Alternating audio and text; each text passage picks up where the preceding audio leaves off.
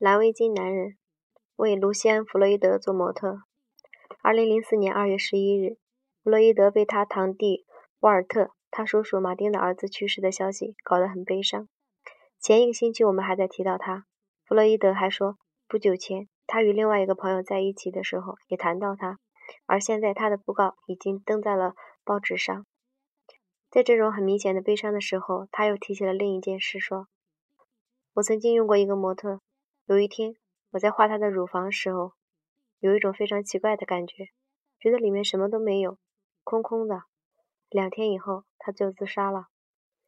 肖像画家普遍被认为能看透模特的外表，看到其内心的内心和灵魂的。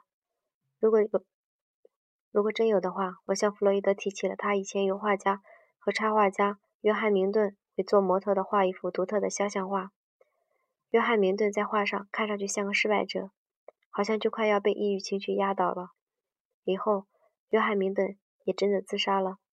然而，当时拍约翰·明顿的照片远远不如，甚至可以说一点也没有像弗洛伊德的肖像画那样明显的揭示出了他内心的焦虑和压力。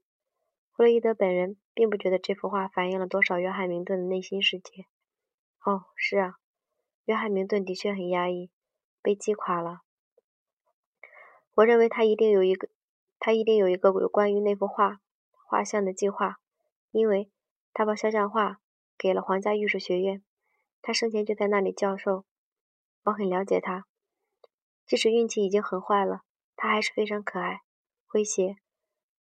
我们曾在某家餐厅吃饭，当服务员来让我们点菜的时候，他对服务员说。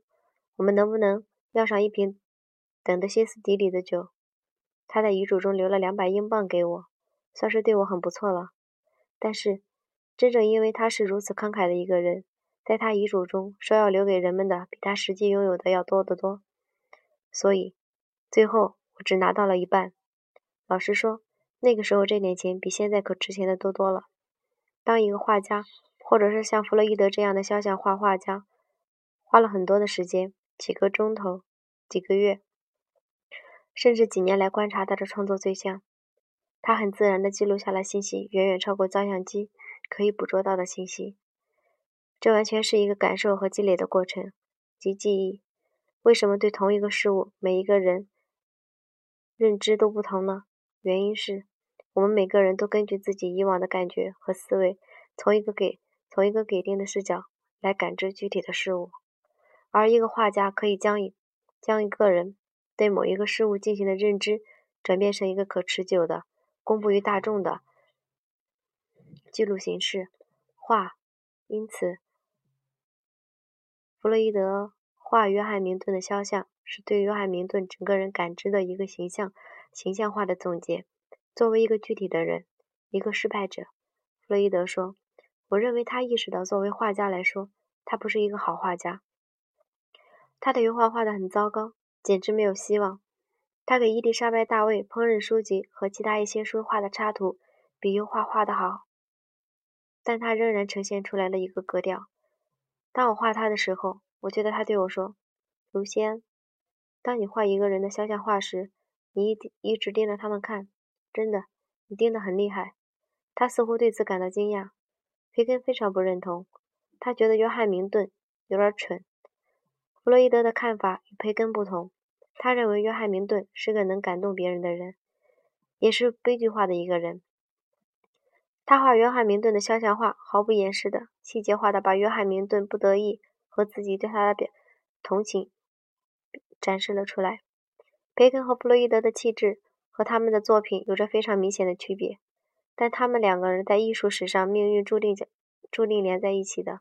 我想，会有点像康纳。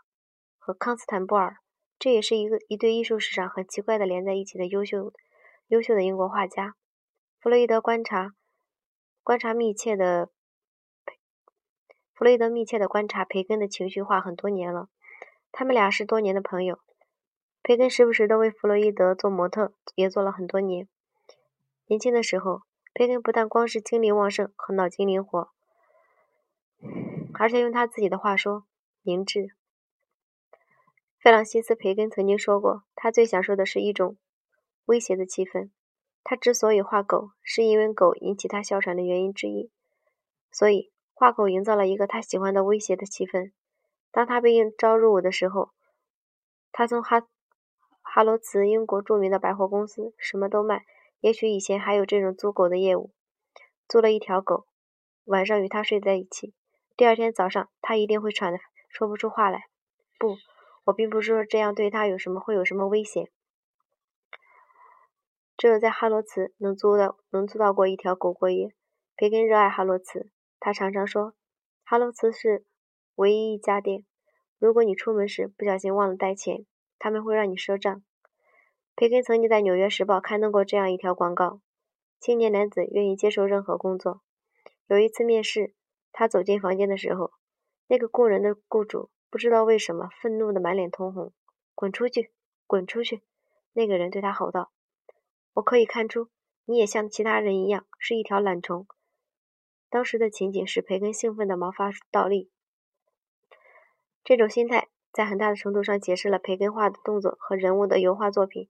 作品感到人的力量，部分是常常是由于画的主角处于恐惧、处于惊恐之中，他们在咆哮，或者是一个流浪似的阴影、阴险的微笑面对观众。无论人还是野兽，在培根的画里往往被画的比较凶猛，或者说野蛮。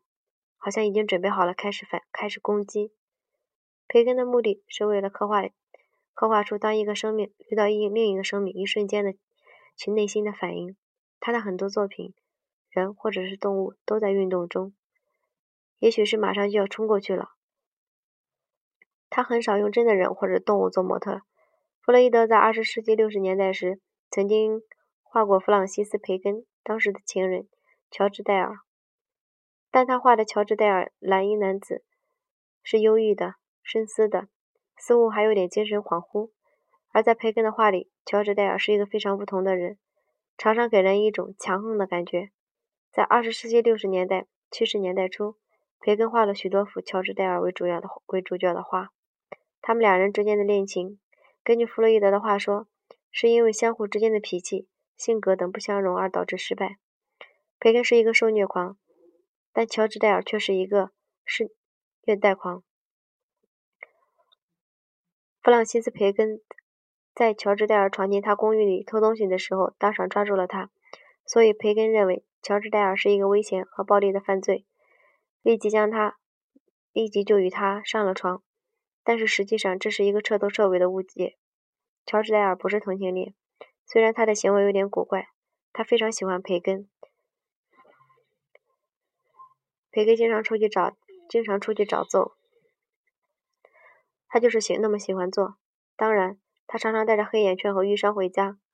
遇到这样的事儿，乔治·戴尔会痛心并关注，但是培根一点也不喜欢乔治·戴尔的关心。于是，乔治·戴尔就变得非常沮丧。他曾经到我在帕丁顿的住处住了一段时间。我以他为模特画了一幅画，他最后自杀了。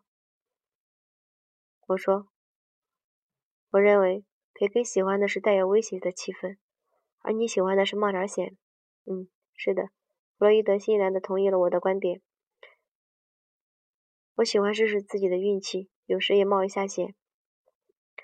二零零四年二月二十一日早晨六点，我就按响了弗洛伊德的门铃，唤醒了他，并一起吃了早饭。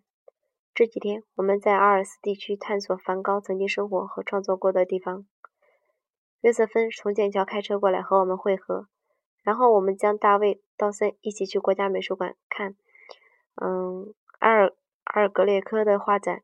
我给弗洛伊德看了我在嗯阿尔斯买的一些参展方的展览展览目录，其中其中还包括了梵高的邻居诉请当局把梵高关起来，因为他对邻居构成了威胁的诉状的复印件。弗洛伊德对其中的一幅画，一个男人的素描印象非常深刻。画里有一个男人，也许是梵高自己，沿着塔拉斯孔的路大步走着。但后来弗洛伊德说，他从来未有，他从来未见过梵高那幅画作作品是不好的。凡是梵高的作品都很优秀，他说，即使是很早期的作品，从一开始他的作品就很精彩。我从来没有见过一件不好的梵高作品，这真是一件特别的事情。因为梵高曾以惊人的速度创作，有时一天一幅都不止。尤其是他在奥威尔最后的几个月里，创作了一幅，创作一幅需要多多长时间完成，是因为因人而异的。每个画家都有自己的工作节奏，有些人的速度快如闪电，有些人的速度慢如蜗牛。梵高在1888年11月，他画画他的一幅第一幅以吉诺克斯夫人为模特的肖像画《阿尔斯姑娘》时，只用了一个小时。他在给弟弟提奥的信里这么说，后来又声称只用了大约四十五分钟。比起梵高，弗洛伊德的创作速度是另一个极端。极端。通常，他实际以模特作画的次数会有一百次，有时甚至会更多。他讲述了一段关于毕加索的往轶事。当时，二十世纪四十年代去巴黎的时候，我经常去位于奥古斯丁大街拐角上的工作室，里面绝对精彩。他的工作室在一个在一栋富丽堂皇的十七世纪建筑物里占了两层楼，两个楼层。有一次我在那里的时候，毕加索让我看了他的一些油画作品，并且让我把其中最好的挑出来。我选了四五幅。他看了以后说：“我很高兴你挑选了那些画，因为他是当，因为他们当中有的是我昨天才画的。”我真的不知道该说什么。有的时候他确实非常快，但过了些日子，回想起来，当时并没有觉得哪些画是湿的，因为是因为我知道如何小心的将它们拿起、放下。当时我很小心，但并没有特别的去注意画面的是否是湿的。还有。这里，这里有另一个极端的例子。安格尔是弗洛伊德崇拜的一个画家，他断断续续花了十年的时间完成了他的油画《薇珍修夫人》，现保存于英国伦敦国家肖像画廊。这是一个记录，即使弗洛伊德也没有接近过这个记录。弗洛伊德对历史上著名的画家有极大的兴趣，而对他这些著名的画家认定非常偏心。一个人必须精神上非常强大而又大胆，才敢公开声称拉斐尔和莱昂纳多·达芬奇不是优秀的画家。首先，他对提香晚年的两幅作品《戴安娜》和《阿克泰安》非常喜欢。这两幅画是，呃，萨斯公萨赫公爵连续多年借给英国皇家美术馆的。苏格兰国家美术馆把戴安娜和阿克泰安买了下来。二零零一年，我为报纸写了一个一整个系列的专栏文章，内容是由画家们各自挑选一幅名画并加以评论。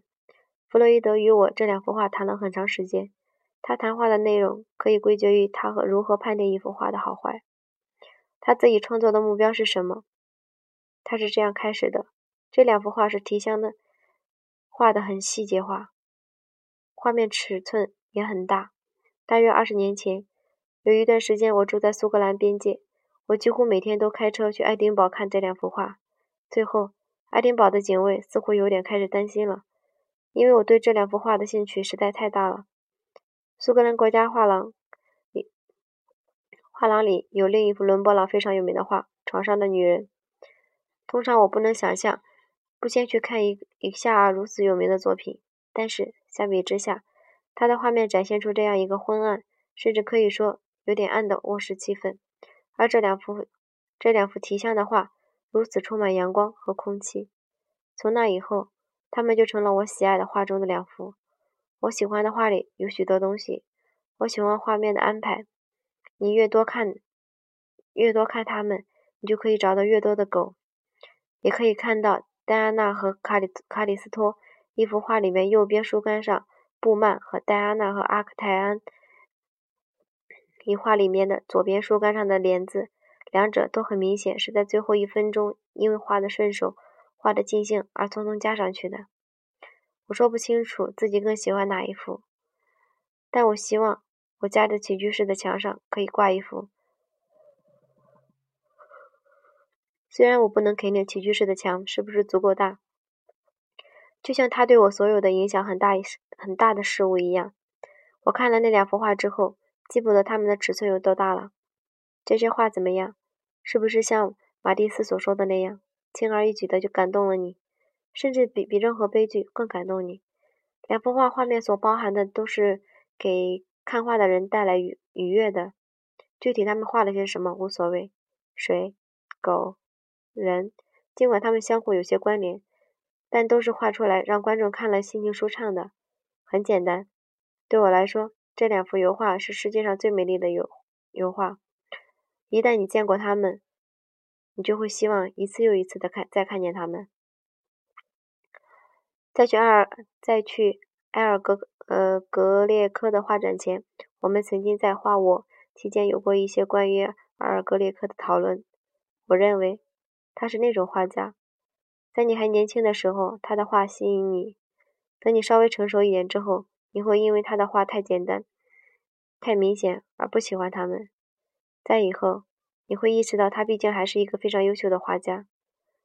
弗洛伊德说，他在十几岁的时候看到埃尔格格列克的作品照片，就非常喜欢他，《圣马丁与乞丐》。是他特别喜欢的一幅画。我觉得对弗洛伊德年轻时的作品与阿尔格列克有点像，比如画里的人物脸拉长了。当时就是喜欢某些画一样，比如那些题像的画。弗洛伊德认为重要的不是带着过多的崇拜去看那些名画，一个画家必须将所有必须将所有到现在为止已经存在的作品只看成是可能对自己的。创作中有所帮助的参考资料。聊天时讲到了一个朋友画了许多年的油画，却从来没有把作品公开过，甚至私下里也很少给别人看。弗洛伊德判断此人的问题是过分崇拜过去的艺术作品。按我的想象，那将会是完全导致完全导致失去自信心，以至于无法成为真正的画家。弗洛伊德对自己已经有名的画。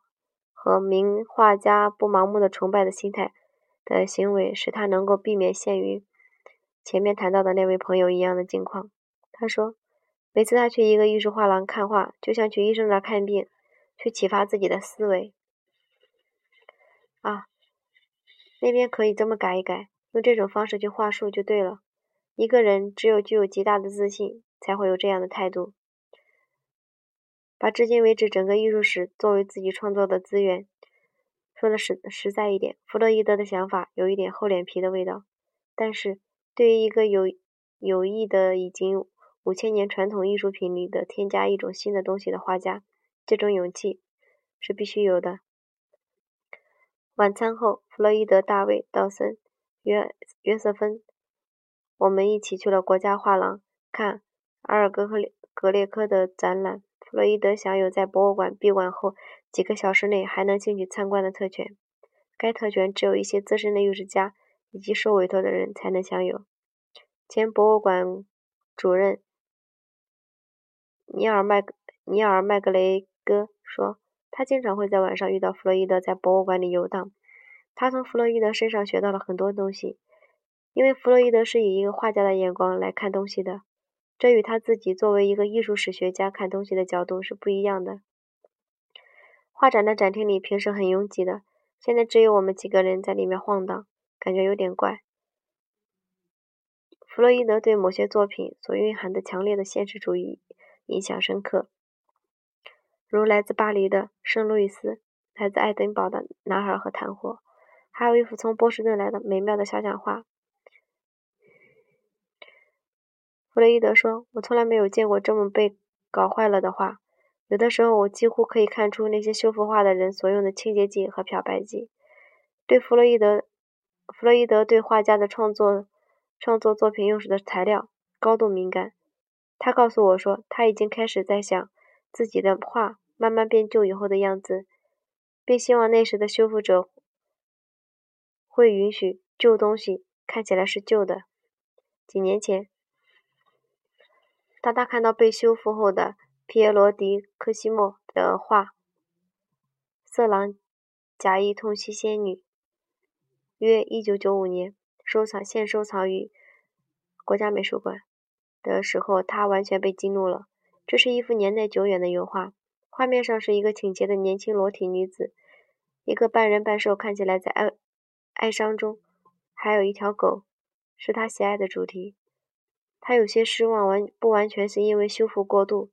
在一幅从罗浮宫借来的借来的画，耶稣被钉在十字架的面前，他用邪恶的口气叹息道：“说，你看那条腿。”他说：“任何一个画家可以具有最重要的素质，是尽可能的严格的自我批评。这也是为什么弗洛伊德自己编辑作品的目录，他对自己的作品是如此的严格。”甚至有的时候是会用脚踩他认为没有达到标准的作品。阿尔格列克营造过一个繁忙的创作工厂。弗洛伊德觉得他基于同一个作品画出来许多不同的版本，以至于使太多的拙劣的作品流窜到了外面。他对作品的反应是这个傍晚是这个傍晚以压抑的气氛结束。